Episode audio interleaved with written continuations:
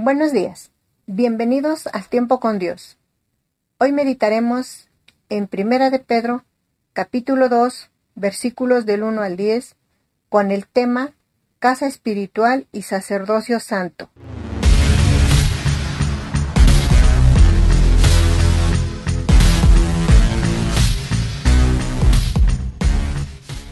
Versículo 1. Desechando pues toda malicia, todo engaño, hipocresía, envidias y todas las detracciones. Desead como niños recién nacidos la leche espiritual no adulterada, para que por ella crezcáis para salvación, si es que habéis gustado la benignidad del Señor. La palabra de Dios nos dice que desechemos de nuestra vida toda malicia, todo engaño, toda hipocresía, envidias y todas las cosas que nos distraen de la misma palabra de Dios y que seamos como los niños recién nacidos. Ellos necesitan de la leche materna para poder vivir, y nosotros necesitamos de la palabra de Dios, que es nuestro alimento espiritual, porque hemos visto la gracia del Señor. Dios quiere que desechemos estas cinco actitudes y todo lo que atente en contra del amor fraternal. Continuamos. Versículo 4. Acercándonos a Él piedra viva, desechada ciertamente por los hombres, mas para Dios escogida y preciosa.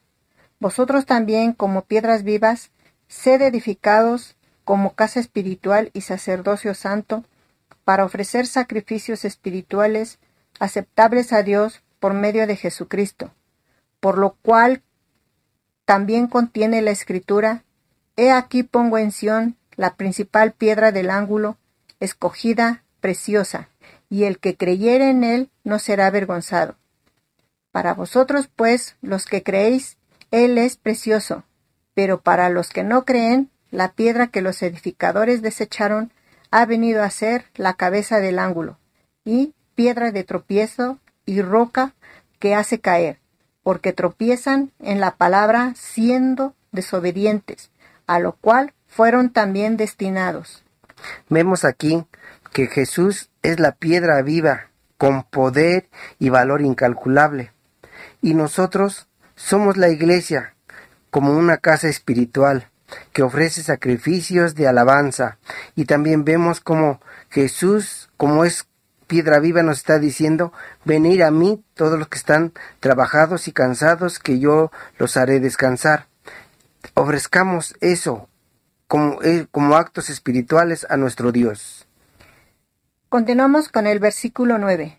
Mas vosotros sois linaje escogido, real sacerdocio, nación santa, pueblo adquirido por Dios, para que anunciéis las virtudes de aquel que os llamó de las tinieblas a su luz admirable.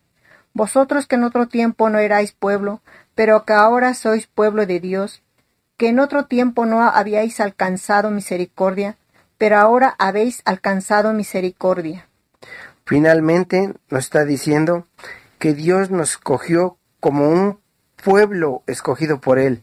Dice que antes de la, de la fundación del mundo, para que seamos de un linaje escogido, de un real sacerdocio, para ser un pueblo santo, porque Dios nos adquirió por medio de nuestro Señor Jesucristo.